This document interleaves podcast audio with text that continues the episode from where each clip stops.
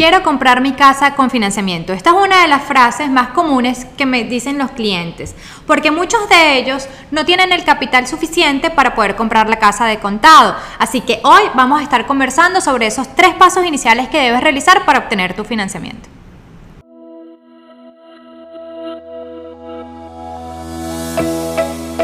Yo soy Caterina Santana y te doy la bienvenida a un espacio donde encontrarás experiencias, aprendizajes y tips para alcanzar el éxito inmobiliario en Miami.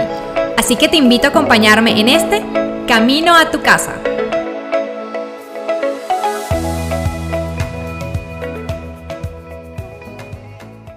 Y en este camino de comprar tu propiedad en Miami, a mis clientes siempre les digo que tenemos que empezar con la precalificación bancaria. Porque imagínense lo frustrante que puede ser salir a ver propiedades y enamorarnos de una de ellas y luego darnos cuenta que no calificamos para comprarla. O también nos puede pasar lo contrario, que resulta que creemos que no tenemos suficiente capacidad financiera, empezamos a ver propiedades de bajos montos y resulta que podíamos calificar para algo mucho mejor o más cómodo o en la zona que quisiéramos y nos iban a quedar los pagos mensuales dentro del rango que nosotros queríamos. Así que antes de poder salir y empezar a ver propiedades, hacemos la precalificación. Eso es primordial. Y en este proceso de ver cuáles son los pasos que requiero para obtener una hipoteca, les voy a comentar tres de ellos. El primero es analiza tus finanzas.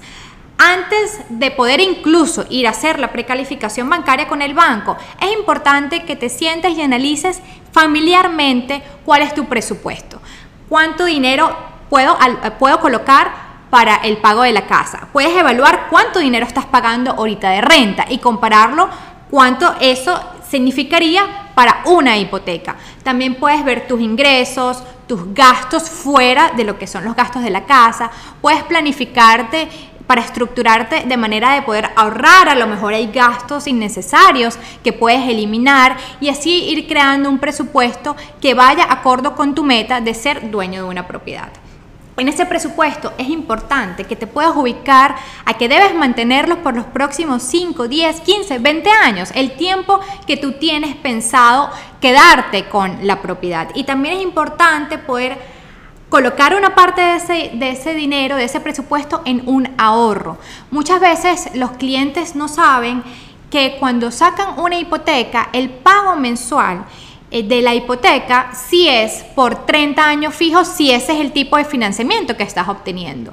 Pero eso no significa que todos los años el monto va a ser igual. El monto de la hipoteca sí va a ser igual. Cuando hablo de hipoteca, y quiero hacer un paréntesis, me refiero a lo que es el pago de principal e interés. Pero aparte está compuesto de otros dos factores muy importantes, que son los impuestos y los seguros. Y los impuestos y los seguros pueden cambiar. Cuando uno compra una propiedad, se abre lo que se llama una cuenta de escro. Una cuenta de escro es una cuenta de fideicomiso, por decirlo así.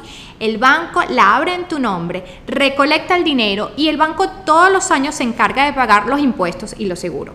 Pero esos dos montos todos los años pudieran cambiar y depende de muchos factores. Pueden subir como pueden bajar también. Y todos los años el banco cuando paga los impuestos y cuando paga los seguros, hace lo que es un balance de su cuenta de, de escro, hace ajustes y te da el nuevo monto si es que hay algún cambio de tu hipoteca para pagar todos los meses. Así que es importante que tengas esto en cuenta para que te planifiques de que no solamente es el pago mensual que te dieron en un principio, sino es que todos los años puede variar.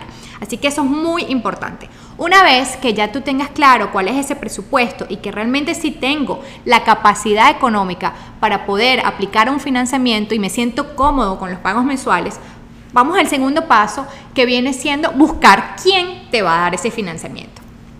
Existen muchísimas opciones, infinidad de opciones a nivel de quién te puede dar el financiamiento y además hay muchísimos programas disponibles. Así que en este punto es importante que estés muy bien informado, es importante que cuentes con la asesoría de un realtor que tenga experiencia, que pueda eh, sentarse contigo y buscar las mejores opciones.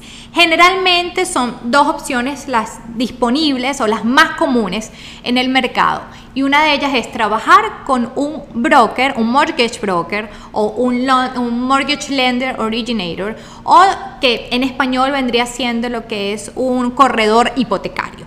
Este corredor hipotecario no trabaja para un solo banco, trabaja para varios bancos por decirlo así.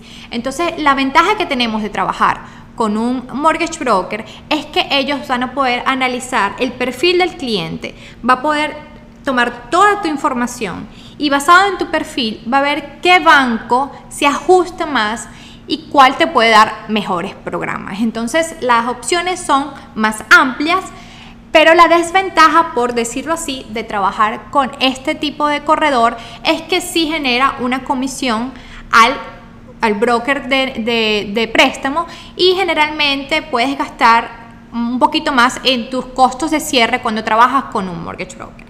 Cuando vas directamente con el banco, las opciones son limitadas. Estás yendo a un banco y ellos tienen un programa específico. Tú tienes que ajustarte a lo que es el programa del banco. O sea, el banco no se va a ajustar a tu perfil. Es al contrario.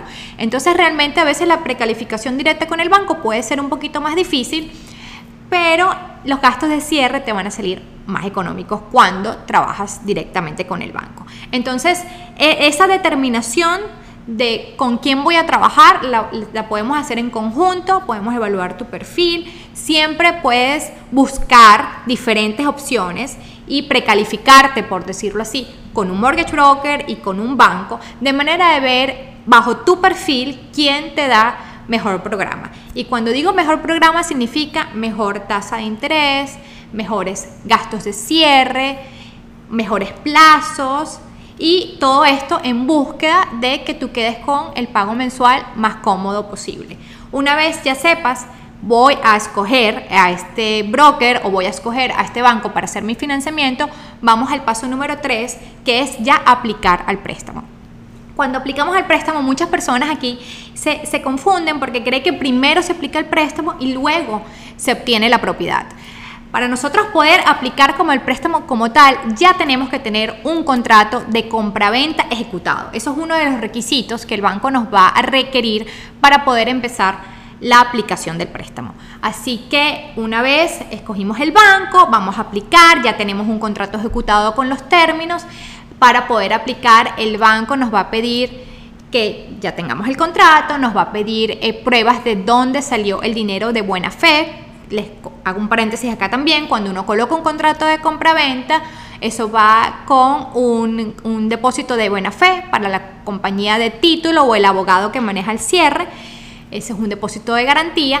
El banco te va a pedir pruebas de dónde, de qué cuenta salió ese depósito. Adicionalmente, los requisitos generales que van a pedir es, es la dirección actual, tu número de seguro social, si es un préstamo para personas locales, referencias bancarias, referencias crediticias, eh, carta del contador con tu balance si eres un empleado particular, eh, si eres empleador o también te van a pedir los, los impuestos sobre la renta. Hay una serie de requisitos dependiendo del tipo de préstamo que se esté realizando. Y es muy importante eh, una vez se aplica el financiamiento, que el realtor esté trabajando en muy, muy de cerca con el banco, ya que el contrato tiene muchas fechas que se deben cumplir al pie de la letra, porque de ahí va a depender el éxito de tu transacción. Así que ya sabes, si quieres aplicar un financiamiento, estos son los tres pasos básicos que debes realizar. Si te gustó este podcast, recomiéndanos. Si tienes una persona que pueda estar interesado en comprar una propiedad en Miami, estamos acá para servirles. Recomienda este podcast, síguenos en nuestras redes sociales y recuerda mandarnos tus preguntas, ya que de ahí vamos a sacar los próximos temas.